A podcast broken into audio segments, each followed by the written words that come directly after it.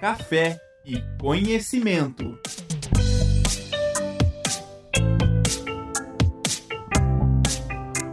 Boa tarde a todos, sejam bem-vindos a mais um programa Café e Conhecimento, que é uma parceria entre a Rádio Ninter e a Escola de Gestão Pública, Política, Jurídica e Segurança. Nosso tema de hoje é um tema ligado às relações internacionais. Nós vamos falar sobre os conflitos internacionais contemporâneos. E para isso, nós temos uma convidada especial, a professora Nathalie Hoff, que é professora aqui da casa, do curso de Relações Internacionais. Ela é especialista nesse assunto. Ela é mestre e doutorando em ciência política né, mas nessa linha de, de pesquisa. Então, aproveitem é, para aprender bastante com a professora Nathalie e deixamos aqui o, o chat aberto, né, para perguntas, dúvidas, podem encaminhar que a gente vai é, analisando e respondendo no decorrer do programa. Professora Nathalie, seja muito bem-vinda, muito obrigada por ter aceitado o nosso convite. Boa noite, professora Daniele. Eu que agradeço aqui o convite, é sempre, é sempre muito legal quando a gente tem esses momentos para conversar com os nossos alunos e, e demais ouvintes que estão aqui com a gente. É, então, como a professora Daniele já falou, eu tenho formação em relações internacionais e a minha área de pesquisa, ela vai justamente, ela se ela, ela se orienta a tentar pensar um pouquinho sobre os conflitos internacionais e principalmente sobre construção da paz. Né? Então, como a gente pode chegar a meios é, de resolução desses conflitos, mas também de manutenção de uma paz sustentável. É, e a abordagem, né, o que eu pretendo trazer para vocês aqui hoje, na verdade, é uma discussão é, um pouco mais simples sobre os conflitos internacionais e como eles são tratados dentro da área de relações internacionais, mais especificamente dentro dessa área que a gente chama de estudos da paz, é, para que a gente possa então refletir um pouco sobre é, os últimos acontecimentos. Esse foi um ano onde o assunto, né, onde o tema dos conflitos internacionais, principalmente aqui, né, dos conflitos armados, ele ganhou bastante fôlego, né, de um modo geral, e, e, também foi um momento onde eu pude notar que as relações internacionais, que é um campo de conhecimento que muitas vezes é bem isolado, né, o internacionalista fica só falando de RI com o internacionalista, ela começou a despertar maior interesse das pessoas por conta do conflito na Ucrânia, né, então da, nessa guerra que já vem acontecendo desde o finalzinho de fevereiro de 2022 e que tem despertado ali o interesse, a curiosidade das pessoas sobre esse assunto. Né. Então, para a gente entender melhor, e lá no final a gente pode pincelar alguma coisa sobre esse conflito, é, eu vou trazer uma classificação, que é uma classificação que é utilizada é, pelo PRIO, que é, um, que é um Instituto de Pesquisa para a Paz da Universidade de Oslo. Né? Então, esse instituto ele é bastante reconhecido, junto com o Instituto é, voltado também para os estudos para a paz e para os estudos sobre conflitos violentos da Universidade de Uppsala, né? e eles trazem é, uma, é uma classificação que é que está presente, né, que é fruto do trabalho de um banco de dados gigantesco é, desses dois institutos de pesquisa, é, para a gente tentar entender mais ou menos qual é a, quais são as principais características dos conflitos na contemporaneidade. Né? E aí eles vão classificar os conflitos em, em, de três, né, a partir de três tipos de conflitos que são observados é, ao redor do globo. Né? Antes de eu falar dessas, dessas classificações, acho que é sempre importante reforçar que é, eu aqui, né, que eu não estou falando só com o público de relações internacionais, né, quando eu falo de conflito, eu estou falando de conflito armado. Né? Então, a gente está falando de um conflito que vai envolver algum tipo de agressão armada entre dois atores políticos. Esses atores políticos, tradicionalmente, costumam ser estados, ou estados e outros, é, e outra, outros tipos de atores políticos e sociais, que de alguma maneira contestam o poder desse estado, mas não somente. Né? Então, estou tratando aqui de um tipo muito específico de conflito internacional, que na, né, digamos, na de um modo mais recorrente, ele vai aparecer como guerra, né, dentro das redes sociais e, e, das discussões. Eu já vou dizer como a gente di diferencia guerra de conflito e por que eu falo conflito e não somente guerra. Então, pensando nesses conflitos armados, então a gente vai ter essa classificação a partir de três tipos ideais, vamos dizer assim, que a gente pode observar com maior recorrência é, ao redor do globo. Então, eles fazem um mapeamento fantástico de onde esses, esses, esses conflitos acontecem. O primeiro tipo de conflito é o mais clássico, que é o conflito baseado no Estado. Um conflito baseado no Estado é, é um conflito que vai envolver, então, dentro de um período de um ano, é, a colisão ali, é, dentro de, de, um período de um ano, pelo menos, é, os confrontos entre dois, dois atores beligerantes, sendo que um destes, no mínimo um, obrigatoriamente precisa ser o Estado, é, e que vai gerar ali pelo menos 25 mortes relacionadas à batalha. Então, basicamente, o que eles fazem? Eles vão pegar o número de mortes, no caso, você precisa ter pelo menos um número de 25 de 25 mortes geradas a partir de confrontos entre dois atores beligerantes, onde um deles obrigatoriamente precisa ser o Estado. Né? Então, dentro dessa forma de classificação do conflito, a gente pode ter o que a gente chama de conflito é, interestatal, então, um conflito que se dá entre dois estados nacionais, que é o que a gente está observando acontecer agora ali na Ucrânia. Né? Então, a gente vai ter o Estado ucraniano e o Estado russo como os dois atores beligerantes centrais dentro desse conflito. Né? Então, a gente chamaria esse conflito de um conflito interestatal. Mas a gente também tem casos de conflitos intraestatais, que é quando somente um dos atores é o Estado. Onde isso acontece, para que vocês consigam visualizar de modo um pouco mais claro, isso geralmente isso pode ser visualizado ali é, no, nos conflitos do Iêmen e também no conflito da Síria, onde você vai ter forças governamentais enfrentando rebeldes, enfrentando atores opositores que não são atores estatais. Então, essa é a classificação mais clássica e que a gente está mais acostumado a trabalhar. Onde entra a guerra nessa classificação? Né? A, a guerra, dentro da, da literatura, ela é um conflito baseado no Estado obrigatoriamente. Então, a gente usa o termo guerra tecnicamente, óbvio que aí a gente vai ter a aparição desse termo na mídia e o uso político desse termo para fazer referência à guerra às drogas, guerra ao terror, mas se a gente for pensar, fica meio difícil fazer guerra contra um ator, contra um ator inanimado, droga, ou contra o terror, que não dá nem, que é até difícil classificar o que é o terror, então ela tem essa utilização é, mais frequente, mas tecnicamente a gente vai dizer que uma guerra, então, é um conflito armado baseado no Estado que vai gerar, dentro de um período de um ano, a partir das batalhas, é, um número de mortes acima de mil. Então, até 999 mortes relacionadas à batalha, dentro da literatura a gente chama de conflito armado. Acima disso, entra como guerra civil. Por isso que na Síria a gente fala né, se refere a esse conflito como guerra civil, guerra da Ucrânia, porque é, a gente já passou desse número de mortes ali nesse conflito. Né? Então, isso nos ajuda a entender é, um pouco melhor como se dá a ocorrência desses conflitos, onde pelo menos um dos atores é o Estado. Né?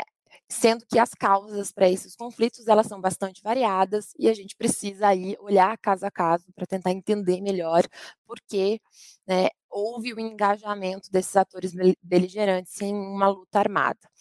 A segunda nomenclatura é o que a gente chama de conflitos não estatais. É, tradicionalmente, o PRIO e a Universidade de Uppsala e a própria literatura, de um modo geral, não trabalhava tanto com a ideia de conflito não estatal. Né? Então, essa, essa, esse não era um conceito tão presente, não era uma preocupação tão latente nos estudos da paz, sobretudo na área de relações internacionais. O que vai acontecer é que, é, principalmente depois do final da Guerra Fria, quando a gente vai ter o fim, então, daquela disputa entre Estados Unidos e União Soviética, é, e a ascensão de uma ordem internacional neoliberal, onde a intervenção de organizações como a ONU, mas também de outros estados, como, como os Estados Unidos fizeram em muitos momentos, em cenários de conflito. É, então, o aumento desse tipo de, desse tipo de dinâmica vai fazer com que cada vez mais a literatura olhe, né, volte mais a sua atenção para a ocorrência de conflitos que não necessariamente envolvem o Estado. É, e aqui a gente vai ter uma gama muito variada de atores que podem entrar em algum tipo de disputa armada, gerando então mais de 25 mortes dentro de um período de um ano é, relacionadas à batalha. É, e que nenhum desses atores são o Estado. Então, por exemplo, se alguns de vocês tiverem interesse né, e, foi, e, e procurarem o site então desse instituto, vocês vão poder observar que a América Latina vai entrar no mapa que eles constroem para mostrar os focos de conflito, principalmente a partir desse tipo de, de conflito. Onde é que a gente vai observar isso? O Rio de Janeiro muitas vezes aparece lá, onde a gente vai ter confronto entre grupos milicianos, mas também confrontos é, entre grupos do tráfico de drogas, é, como Comando Vermelho, né, que disputam território e, e, e, se utilizam da luta armada para disputar esse território. É, e então a gente não tem o Estado diretamente envolvido nesse confronto. Né? Mas também a gente vai ter o México, ou a própria Colômbia, onde a gente vai ter milícias entrando em confronto com, com narcotraficantes, e no caso do México, a gente tem aquelas disputas entre cartéis. O continente africano também costuma ser marcado por uma quantidade bastante significativa de ocorrência de conflitos não estatais, geralmente envolvendo, então, o que eles chamam, que eles costumam categorizar como, como grupos mais comunais, né, que são esses grupos armados que se formam ali dentro das comunidades, com base até muitas vezes é, numa uma busca de substituição do papel do Estado, né, que não atua, que não chega em todos os lugares, e isso faz com que é, isso gera disputas. Então, a gente tem essas duas formas de conflito que são bem importantes na literatura, onde para um lado, você está olhando é, para como os estados usam a força para se defender, seja das suas contrapartes, outros estados, no cenário internacional, seja internamente quando existe algum tipo de movimento contestatório organizado, é, que faz com que, que, que propicie as condições para o surgimento de um conflito armado. É, para além disso, a gente também vai ter então essa outra, essa outra é, esfera de observação, que são esses conflitos, então, é, não estatais, onde você tenta compreender como a fragilidade das instituições de um Estado, é, que, que, que, levam a, uma, a, um dificultamento da manutenção do, do, monopólio da força, ou mesmo as próprias relações espúrias que se constroem dentro, é, que se constroem nas instituições dos Estados e fomentam uma relação, muitas vezes até mesmo de cumplicidade, é, onde o Estado é, deixa de intervir e abre mão né, desse monopólio da força, acaba gerando então conflitos armados entre grupos não estatais, né, tentando entender esse fenômeno que é tão recorrente nos últimos, nos últimos tempos. E aí a gente vai ter um terceiro tipo, uma terceira classificação, que é o que eles chamam de violência unilateral. Né, violência unilateral é a nomenclatura que é utilizado que é utilizada para fazer referência, então, a, a, a processos nos quais a ação de um grupo gera 25 mortes é, relacionadas, então, não à batalha necessariamente, porque aqui não há um confrontamento, mas é, gera a violência contra civis, 25 mortes de civis é, de maneira unilateral. Então, eles estão olhando aqui, tentando mapear essas ações terroristas que muitos grupos passam a utilizar, porque principalmente em conflitos intraestatais, né, o que se observa é que esses grupos, muitas vezes por não terem muita legitimidade ou muito poder político, eles se utilizam é, eles se utilizam da violência contra a população civil como um instrumento para ampliar sua força dentro do próprio conflito. Não que estados também não possam é, realizar ações de violência unilateral, porque obviamente que isso acontece é, em muitas situações. Mas a gente vai ver, é, principalmente, a ocorrência de violência unilateral nessas situações onde você vai ter estados com instituições mais fragilizadas e que também então abrem espaços para maior contestação interna e para maior colisão de interesses dos diferentes grupos, né, que fracionam o poder desse Estado e que passam a demandar então alguma parte dentro do processo decisório.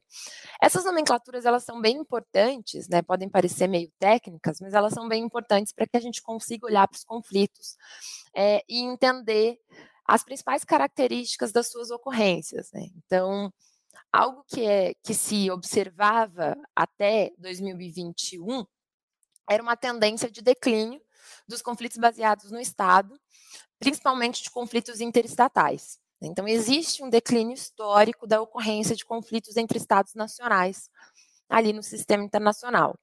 Né? Então, se a gente for comparar por exemplo, o número de conflitos entre estados nos últimos 20 anos é, e voltar 100 anos na história, a gente vai ter com certeza um número muito maior de conflitos internacionais entre dois estados ou mais estados. Né? Essa tendência, ela, por que, que ela se deu? É, ela vai acontecer, sobretudo, porque conforme é, o tempo foi passando e a ordem internacional foi sendo construída, né? então pensem que lá no passado a gente vai ter uma série de estados que estão surgindo né, e que vão surgir a partir de processos extremamente violentos. Né, então, o processo de formação do Estado é um processo de concentração do capital, é um processo de concentração da capacidade de exercer coerção. Né, então, um agente precisa conseguir monopolizar né, monopolizar entre aspas, mas ter ali força suficiente para pelo menos garantir a sua autoridade política dentro de um território. Então é um processo que envolve pacificação, né, envolve você de alguma maneira suplantar, eliminar ou controlar aqueles que discordavam desse processo de centralização política. Então você já tem esse processo bastante complicado é, e bastante violento e repressivo que foi o processo de formação do Estado e que é o processo de formação de qualquer Estado. É, e aí você ainda vai ter, junto com a formação dessas novas unidades políticas, né, porque pensem que a gente está saindo daquela Europa fragmentada, né, pós é, período feudal, entrando na Idade Moderna, aí sim começando a ter um desenho já um pouco mais parecido com o que a gente vê hoje, embora ainda né, de maneira bem diferente, é, você também vai ter a, a consolidação de competição entre essas unidades que estão surgindo por recursos, por território, é, por, por influência, né, por então você começa a ter a consolidação de um sistema de competição entre essas diferentes unidades.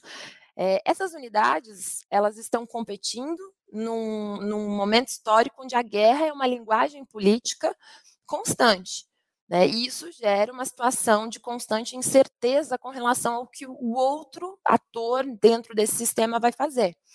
Né? E por isso você tem uma o que a gente costuma falar nas relações internacionais, um ambiente anárquico, onde não existe um ordenamento central, você não tem, é diferente do direito interno, né, professora Daniele, que a gente tem aqui né, uma hierarquia de normas e a gente tem um poder legítimo estabelecido que exerce governo, que exerce coerção, que é o Estado, a Constituição, vai depender da estrutura do país. Nas relações internacionais, a gente não tem isso, né? Para quem não é de RI, a ONU não é governo, tá? A ONU ela é uma instituição internacional que foi criada pelos estados, que continuam soberanos, que sim, ao assinar os tratados e ratificá-los internamente, reconhecem a autoridade dessa instituição, mas a ONU não pode obrigar ninguém a fazer nada. Né? Em última instância, a ONU não é polícia do mundo, é uma grande. Nem os Estados Unidos, não existe polícia no mundo. Né? Então, por isso que a gente fala da anarquia. Usando... A ONU recomenda, né? Mas recomenda, não, não tem como obrigar. Mesmo o Conselho de Segurança, gente, o que, que ele vai fazer? Não é a ONU que vai lá intervir no lugar. Não, temos as operações de paz, mas as tradicionais geralmente contam com a autorização do país. Né? É, via de regra, uma operação de paz acontece é, a partir da concordância do, do país que vai sofrer a intervenção via de regra.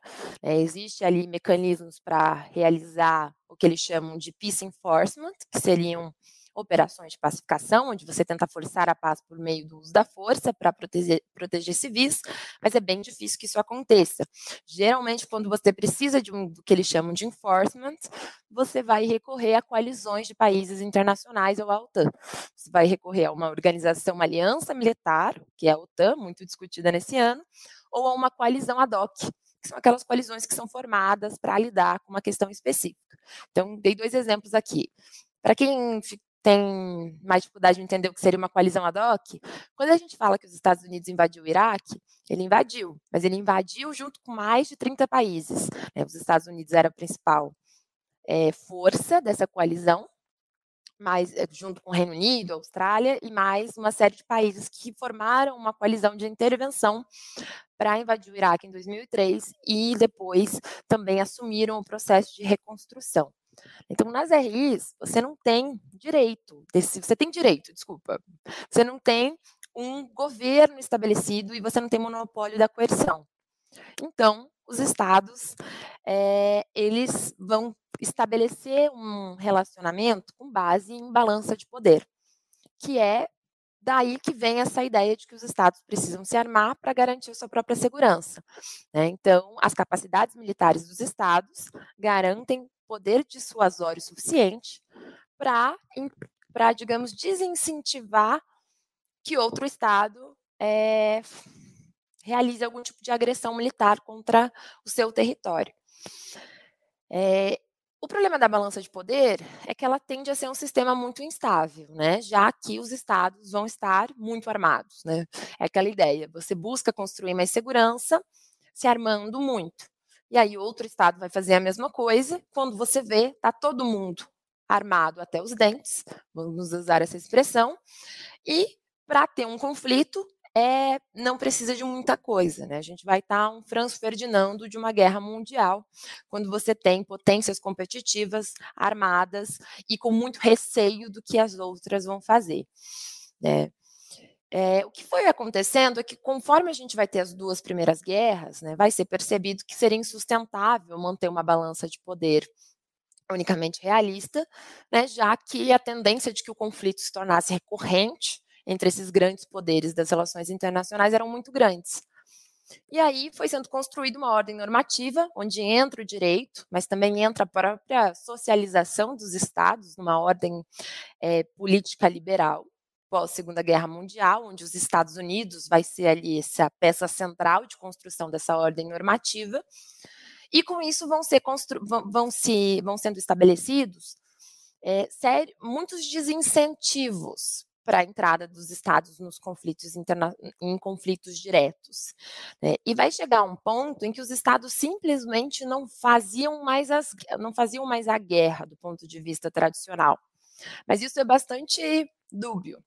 Porque o que, que acontece? Se aqui no século XX a gente foi para, os estados foram parando de entrar em guerra contra, uns contra os outros, a gente vai ter um aumento significativo de conflitos intraestatais dentro dos estados contra grupos opositores. Esses conflitos muitas vezes eram internacionalizados. É os Estados Unidos e a Rússia intervindo na Síria, por exemplo. Né? Eles não estão em guerra, mas eles sustentam aquele conflito por meio do, apoio que eles concedem aos atores.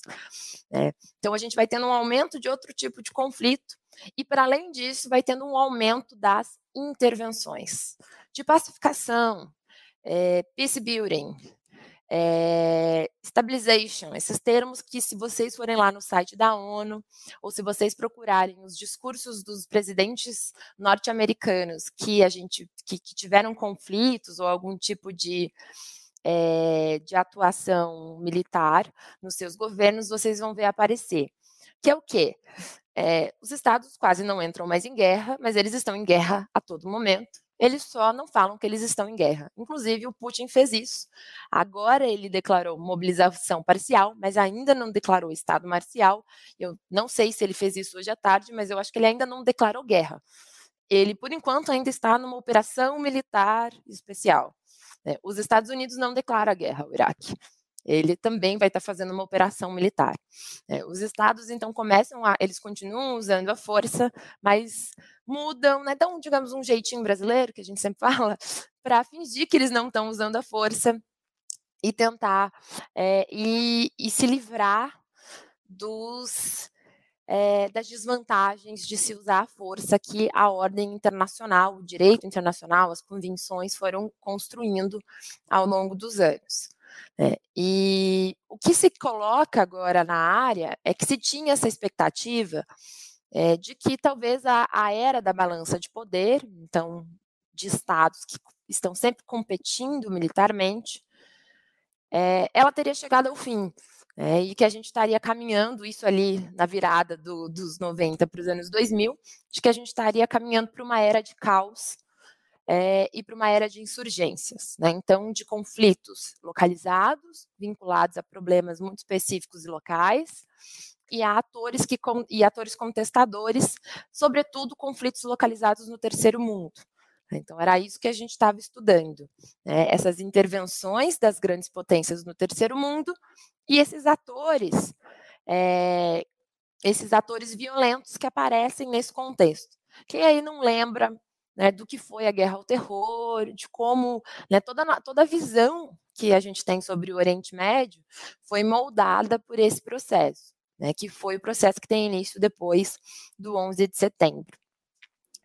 O que fica, né, o, que, o que a guerra na Rússia então trouxe de questionamento para a área foi justamente que aqui a gente está diante de um conflito bastante clássico, na verdade. A gente tem uma disputa territorial entre dois estados e a gente tem uma disputa hegemônica entre diferentes poderes é, que têm interesse no resultado desse confronto, né, dessa, dessa situação de conflito. Então, a gente tem um conflito entre Rússia e Ucrânia, e ao mesmo tempo a gente tem uma disputa, né, uma queda de braço entre o Putin e a Europa Ocidental, e entre a China e os Estados Unidos. Né. Então, a gente tem aqui é, um conflito tradicional entre dois estados, convencional, como também diria a literatura, né, que envolve atores regulares. Atores regulares, gente, é geralmente o Estado, as forças tradicionais do Estado. Se a gente estivesse falando de forças como, por exemplo, os rebeldes na Síria, a gente fala de forças irregulares.